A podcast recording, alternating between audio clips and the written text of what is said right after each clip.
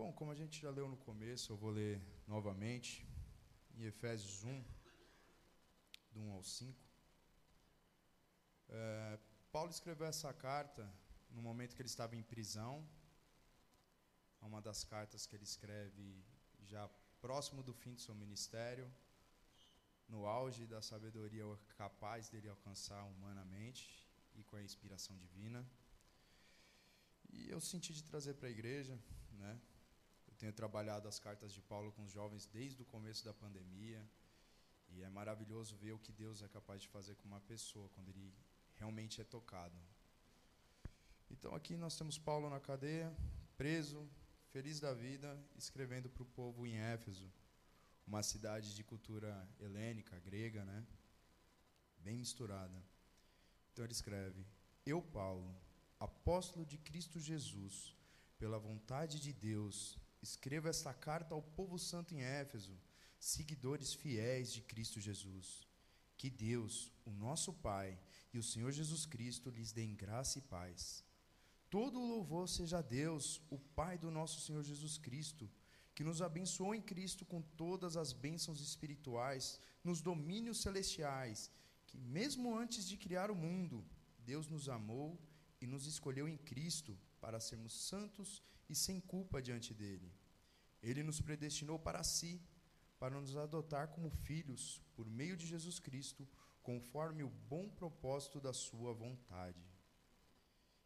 O Paulo ele começa mandando uma saudação um tanto acolhedora e é uma mensagem esperançosa. Um povo que às vezes está aflito, vendo o seu líder, o responsável pela implantação daquela igreja, preso, ele desesperado, ele ao invés de falar, eu estou preso, paga a fiança, dá um jeito, ele glorifica a Deus pela obra que tem feito e fala: se lembrem que vocês foram escolhidos antes de tudo. E esse texto é um texto que mexe comigo, não de agora, mas de quando eu voltei à minha conversão, me reconverti, né? A gente fica meio perdido e a gente se acha.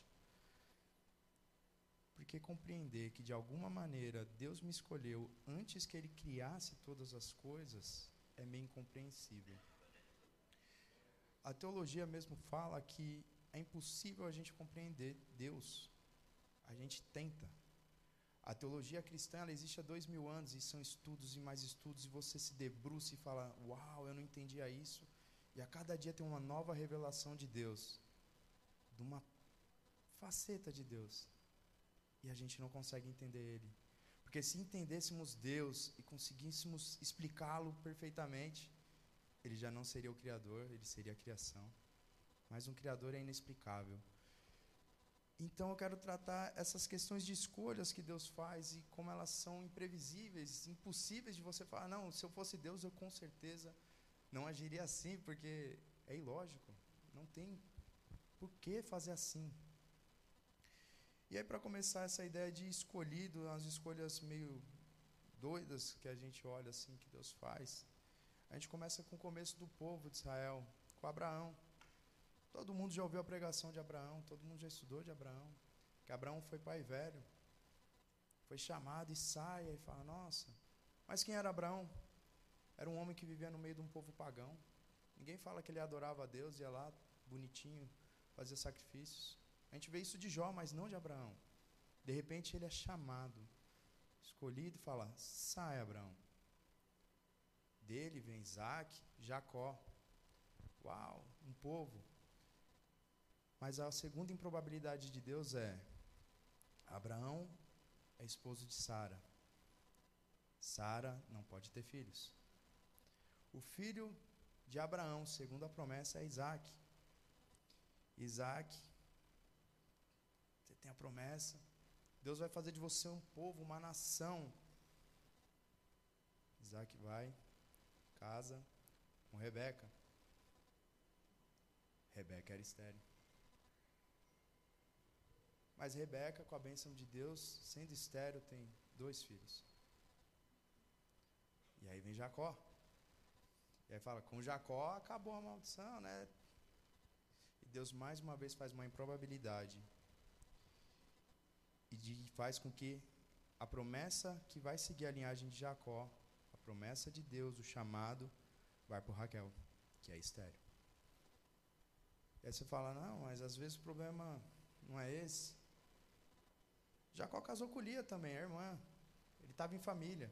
E ele teve seis filhos antes que viesse José. E José todo mundo já conhece. Foi para o Egito, virou governador e, consequentemente, o povo cresce no Egito, vira escravo. E aí vem outro personagem improvável, que é Moisés. Moisés nasce num tempo em que tem uma ordem de matar crianças. Pela providência de Deus, ele se torna o adotado da filha de Faraó. Está lá, cresceu com o povo, mata um egípcio, foge para o deserto, acabou a história dele, ele não pode mais voltar. Aí vem a improbabilidade. Deus escolhe um homem homicida e gago. Ele era difícil de palavras. Quando Deus chama ele, ele fala: Senhor, por favor, manda outro, porque eu não consigo. Eu sou ruim de palavra, eu não vou saber falar. Alguém que cresceu na corte falar que não consegue falar. Então é uma improbabilidade. Mais um escolhido que você não escolheria. Com certeza, se falasse, ó, vamos pôr para pregar um, um irmão para pregar, quem vai pregar? O gago não. Porque ele vai ficar lá e vai dar problema com a igreja. E Deus foi, escolheu e fez uma obra. Tira o povo, 40 anos no deserto, e a gente vai vendo nessa história Deus ressaltando. Eu estou fazendo vocês irem pelo caminho longo, não pelo curto. Aí você fala, poxa Deus, era só. Porque ele queria ser Deus para aquele povo. Não é falar, eu sou Deus. É vocês me reconhecerem como Deus. Eu faço a improbabilidade em vocês conquistarem outros povos, sendo que vocês só são escravos, não são povos guerreiros. Mas eu entrego esses povos para vocês para que vocês entendam que eu sou Deus. Não que vocês conquistaram para falar como somos um povo bom, como somos um povo forte. Então Deus vai agindo nessas improbabilidades, vai conquistando um território para o seu povo. E ele entrega. Então temos lá o povo feliz com a conquista da terra, vivendo segundo os juízes, e o povo se perde novamente e não adora mais a Deus. Então não teria mais porque Deus continuar o projeto. Outra improbabilidade, ele vai e chama Gideão. E quando ele chama Gideão, Gideão fala: é, se é Deus dos meus antepassados, Porém, eu sou o menor da menor tribo, da menor turma e ainda sou pagão. Eu não, não consigo te servir. E a palavra nos mostra, irmãos, Deus fez coisas grandiosas com Gideão, fazendo expulsar os midianitas e tantos outros povos.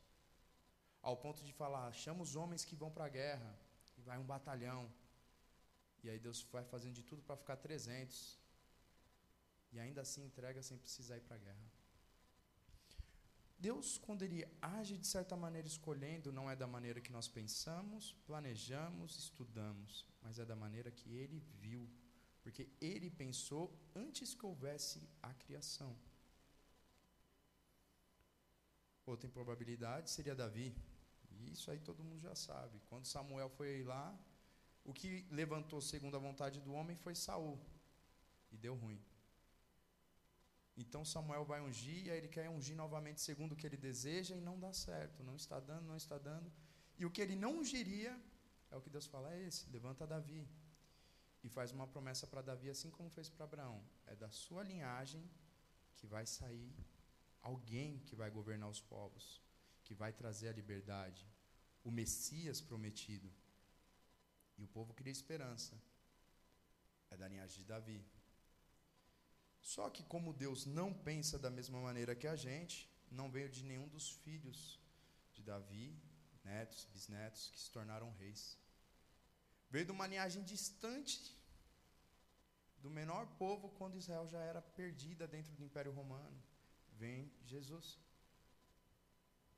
Jesus não era o destacado, bonitão, forte, Jesus não era mestre da lei, não era um fariseu destacado entre os estudiosos da lei.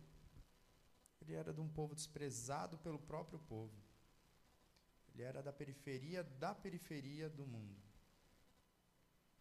E ele vem. E eu não quero falar de Jesus como Deus, mas a persona de Jesus como homem. Ele vem do lugar que ninguém presta atenção ele vem de uma periferia e quer falar para os grandes lugares, os grandes centros. Ao ponto que, se Jesus entrasse hoje na igreja falando, talvez nós não daríamos atenção. Porque olhar e falar, ah tá, você é de que. De onde você vem, Jesus? Qual a sua história? Ah, vem, ah daquele lugar lá, não tem estudo teológico lá legal não. Vocês são fraquinhos.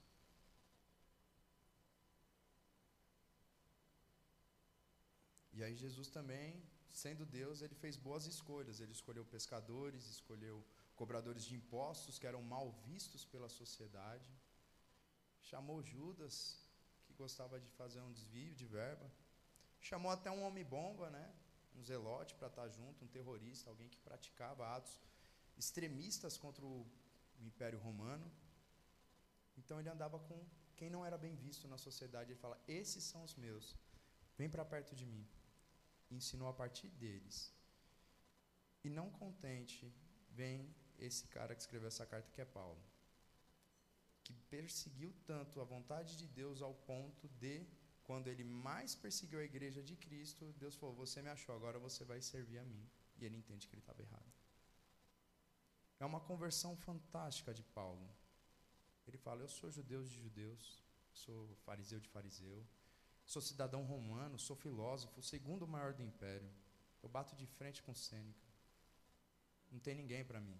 E ainda assim eu não sou ninguém, porque eu conheci Jesus. Amados, é, nós fomos escolhidos antes de tudo. Não é as nossas, não são as nossas credenciais, não são os nossos estudos, os nossos achismos que vão nos aproximar de Deus ou da vontade dele ou de realmente fazer algo. Mas é quando ele nos encontra em algum lugar da nossa história e fala: Tá, agora que você acha que você não tem serventia, vem cá que eu vou trabalhar com você. E é a partir de você que eu vou fazer.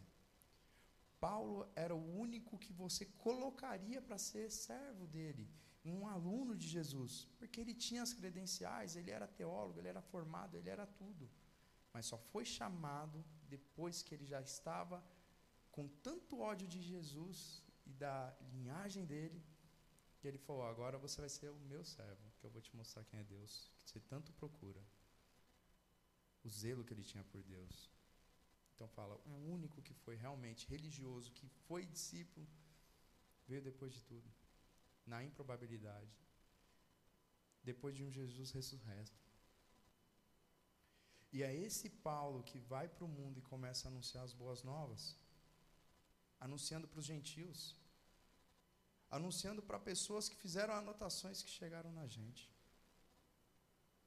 E ele está preso e ele vai anunciando que Deus nos escolheu desde antes da criação. E para que Deus nos escolheu?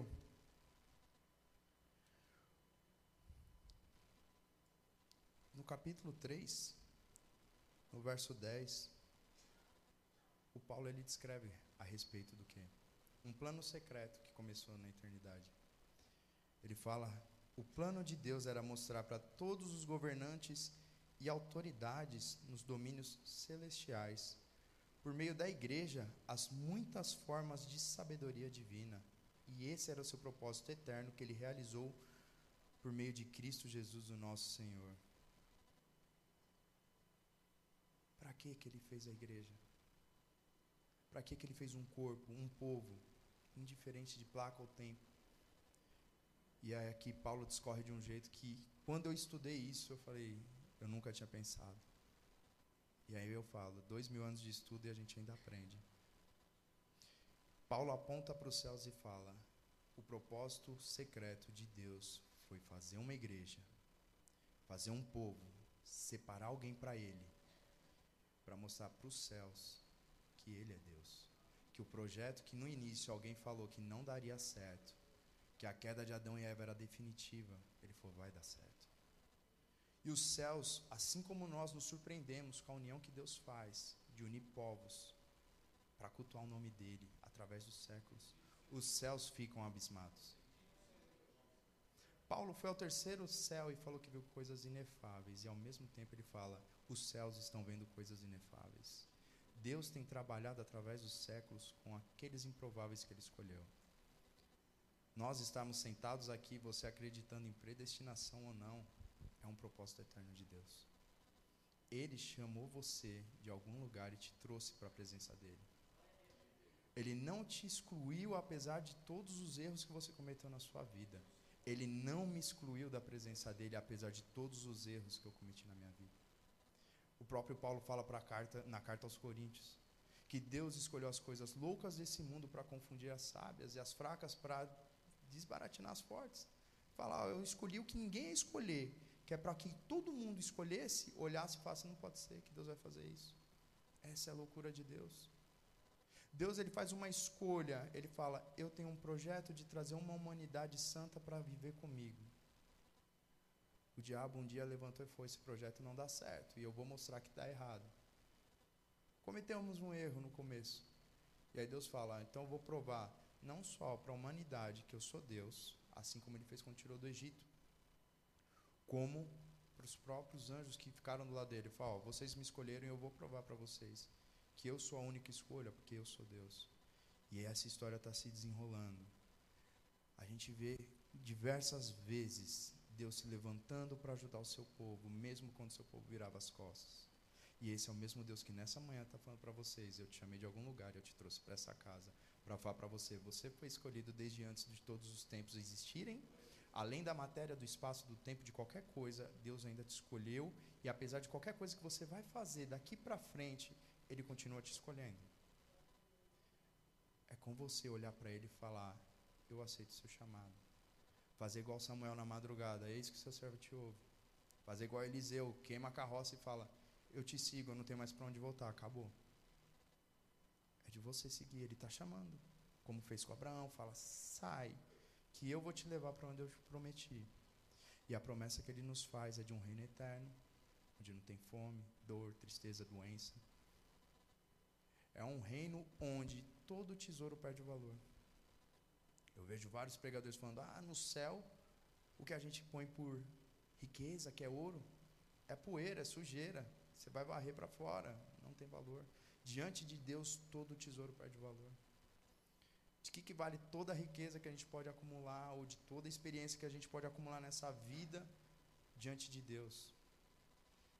Quando eu olho para Cristo, tudo que eu tenho não é nada desaparece, é pó. Porque Cristo é o próprio Deus eterno que nos chama numa cruz para morar com Ele. Ele fez o improvável, ele não veio e andou falando, Eu sou Deus, monta um templo para mim, venham me adorar e se prostem. Ele se prostrou e falou: Deixa eu lavar os seus pés, deixa eu servir vocês, deixa eu ensinar vocês um caminho de reconciliação com o seu Deus, com o seu Criador, para vocês viverem com Ele assim como eu vivo. Não existe isso. E é interessante essa questão de Deus ser uma loucura às vezes, que eu vi um vídeo esses dias de um grande pregador chamado Leonard Ravenhill, um trechinho, ele pega e fala a respeito que um pregador certa vez deu um livro do Novo Testamento para um estudioso de religiões chinês. E aí esse estudioso ele já tinha lido o Alcorão, os Vedas e qualquer tipo de livro sagrado que dessem para ele, porque ele queria entender. Ele queria entender. E muitos de nós fazemos isso, queremos entender Deus, independente do caminho, mas há um anseio em nós de entendermos a eternidade. Então esse pregador perguntou para ele: aí, você leu esse Novo Testamento que eu te dei? Aí ele disse: Ah, eu li sim. E aí o pregador curioso falou: Ah, qual é a coisa mais incrível que você leu lá, que você encontrou? Achando que ele ia falar: A coisa mais incrível que eu achei foi que Jesus nasceu de uma virgem, ele morreu e fisicamente ressuscitou dos mortos. Que é a coisa mais básica. Que ele vai falar: ah, O cara nasceu de uma virgem, morreu e ressuscitou. Não existe isso. E aí a gente vê a diferença de conhecimento e sabedoria. Esse sábio respondeu o seguinte: em vez de dizer que o mais incrível era o fato de Jesus ter nascido de uma virgem, morrido numa cruz e ressuscitado, fisicamente, não sair igual um Gasparzinho, é o que está escrito em Efésios capítulo 2, que começa dizendo: Antigamente vocês andavam segundo o curso deste mundo, segundo o príncipe das, das potestades do ar, ou nas versões mais novas, vocês estavam mortos por causa de seus pecados e sua desobediência, nos quais costumavam viver, como o resto do mundo, obedecendo ao comandante dos poderes do mundo invisível. Ele é o espírito que opera no coração dos que se recusam a obedecer. Então ele já começa assim. Então, no final desse capítulo 2, esse homem continua dizendo: o mesmo capítulo diz que esse ser que anda segundo os pecados, segundo a vontade da carne, vivendo igual o mundo, é a habitação de Deus. Ele disse: Senhor, o seu Deus vive dentro de você, e isso deixou ele abismado. Se for assim, essa é a coisa mais incrível que eu li. Eu li o Alcorão, eu li os Vedas, eu li todos aqueles livros sagrados, mas eu nunca li onde o Deus de um homem vem e faz do homem a habitação de Deus. Não sendo suficiente essa realidade que os céus estão nesse momento olhando e contemplando esse culto, não porque vocês estão adorando, mas falando como pode pessoas que nunca se cruzariam estar se cruzando por causa de um chamado. Mas não só isso, agora em Cristo, Cristo está em nós. Esse homem que tanto estudou tantas religiões, ele ficou abismado com um texto desse. Pois somos obras-primas de Deus, criado em Cristo Jesus, a fim de realizar as boas obras que ele de antemão planejou para nós.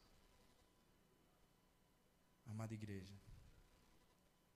o seu Senhor te escolheu para viver os bons projetos dele não só viver como uma marionete, mas Ele quer viver em você para que você saiba que Ele é com você. Ele quer agir através de você. Quando alguém passa fome, você é as mãos de Deus para ir lá abraçar e dar uma providência. Assim como o pastor Daniel falou, arrecadamos roupas, queremos arrecadar brinquedos. Essa é a função da igreja. É ser o que o mundo não é. Não é se fechar, mas mostrar para o mundo uma sociedade digna de ser chamada a sociedade de Deus. É aquela que abraça a causa do perdido, daquele que passa uma necessidade. A gente abraçar o próximo como Deus abraçaria. Não como eu abraçaria, porque não é o meu jeito, mas que jeito que Deus olha. Todos somos seres humanos falhos, deformados diante de Deus. Mas Ele fala que nos vê sem culpa porque quando Ele nos olha, Ele vê o Cristo que habita em nós. Essa é a verdade. Esse é o segredo da eternidade. É olhar para os céus e saber que hoje eu estou sendo lapidado pouco a pouco a figura do meu irmão mais velho, Jesus, o Cristo, o Messias prometido, que veio de uma raiz de improbabilidades, foi escolhido do jeito impossível, porque é o jeito que Deus quer fazer. Ele não quer fazer do jeito que a gente acha que ele vai fazer. Não, que se Deus fizer assim, é assim que vai acontecer. Ele quer fazer do jeito dele, porque o reino é dele, a vontade é dele. Ele já mostrou que o plano vai dar certo. Um homem viu que o plano ia dar certo, João, e ele escreveu aqui. Ele todas essas palavras são fiéis e verdadeiras. O que nós temos que fazer é aguardar ansiosos pela volta dele, para estabelecer esse reino, essa mudança de cultura, nós não temos que impor a cultura no, no povo, mas seduzir o povo para a nossa cultura. Mostrar o coração de Deus para esses perdidos. Porque a própria palavra nos falou aqui que nós estávamos mortos e um dia alguém nos achou e nos chamou. Irmãos, eu convido vocês a olhar para Cristo e falar: Senhor, o Senhor me chamou e se por algum motivo eu tapei os meus ouvidos, permita-me te ouvir mais uma vez. Segura pela minha mão e me ajuda a andar. Nós somos não os heróis da Bíblia, mas somos aqueles que receberam os milagres de Jesus. Nós somos os paralíticos que estávamos parados na beira da estrada, os cegos que gritavam Jesus, enquanto os religiosos gritavam: cala a boca. Nós clamamos por um Deus e ele nos respondeu, nos chamando para estar na presença dele. E numa oportunidade única, porque estamos num país livre. Deus não nos chamou para adorar Ele dentro de uma caverna sendo perseguidos. Ele nos chamou para adorar Ele livremente, para sermos imagem dele livremente, podendo abraçar o próximo. E Ele fala: Por que você é diferente? Aí você fala: Porque eu tento imitar Jesus. Paulo falou isso. Vocês têm que ser meus imitadores porque eu sou de Cristo. Então olha para mim, quando vocês olhar para mim, vocês têm que olhar para Cristo. E aí Cristo fala, glória ao Pai. Aí você olha para o Pai, aí o Pai fala, tal Espírito. E aí eu moro em você. Amém, irmãos? É uma breve mensagem. Convido a banda a tocar mais um louvor. Espero que verdadeiramente vocês venham compreender a profundidade do ensinamento e do amor que Deus tem por cada um de vocês. Amém?